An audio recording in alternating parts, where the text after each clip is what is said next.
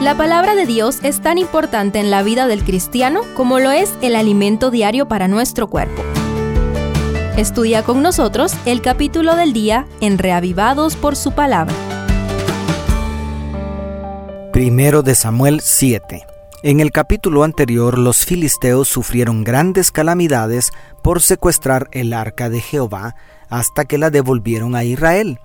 Pero los israelitas que la recibieron también sufrieron por tratar con irreverencia aquel mueble sagrado que contenía las tablas de la ley escritas por el dedo de Dios. Dios es justo e imparcial en su trato con los pecadores.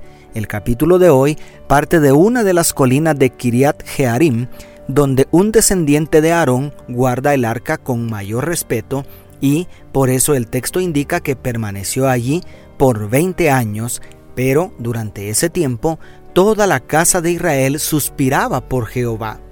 Qué curioso, la misma presencia de Dios para unos fue causa de desgracia y para otros fue una bendición. Por tanto, no fue el abandono de Dios, sino el abandono del pueblo y su transgresión al pacto lo que causó la ruptura de la relación. Por otro lado, este capítulo presenta el exitoso ministerio de Samuel como juez de Israel. En primer lugar, Samuel hace un llamado a volverse a Dios y abandonar los ídolos. Convoca a toda la nación en Mizpa y allí celebra junto a Jehová ofreciendo holocausto.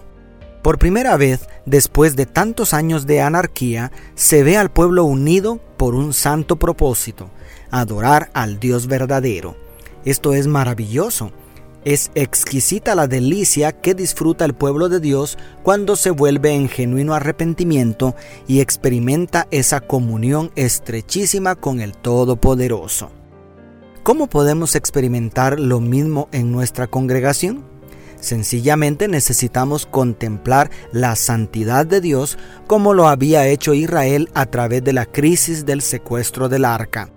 Y además necesitamos líderes espirituales como Samuel que guíen al pueblo a la presencia de Jehová en una adoración en espíritu y en verdad. Por último, te invito a considerar la escena cuando Israel adoraba de corazón al Altísimo y los filisteos quisieron aprovechar la oportunidad para atacar a la nación que participaba del culto completamente desarmada. El pueblo estaba humillándose delante de Jehová y los filisteos venían con todo su ejército y armas para aniquilar a sus enemigos. Pero el registro bíblico dice que Jehová se encargó de los filisteos la fuerza del Todopoderoso aniquiló la esperanza de los filisteos de destruir a Israel.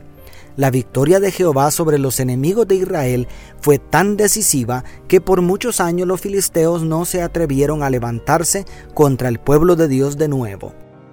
Además, las principales ciudades filisteas quedaron bajo el dominio de los israelitas.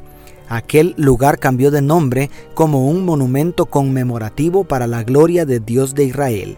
Eben Ether significa hasta aquí nos ha ayudado Jehová. ¿Te das cuenta cómo la adoración verdadera es un arma poderosa?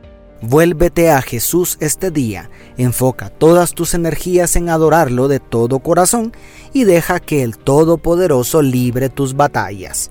Porque si hasta aquí nos ha ayudado Jehová, nos seguirá ayudando y sosteniendo hasta el fin del conflicto cósmico entre el bien y el mal. Dios te bendiga, tu pastor y amigo Selvin Sosa.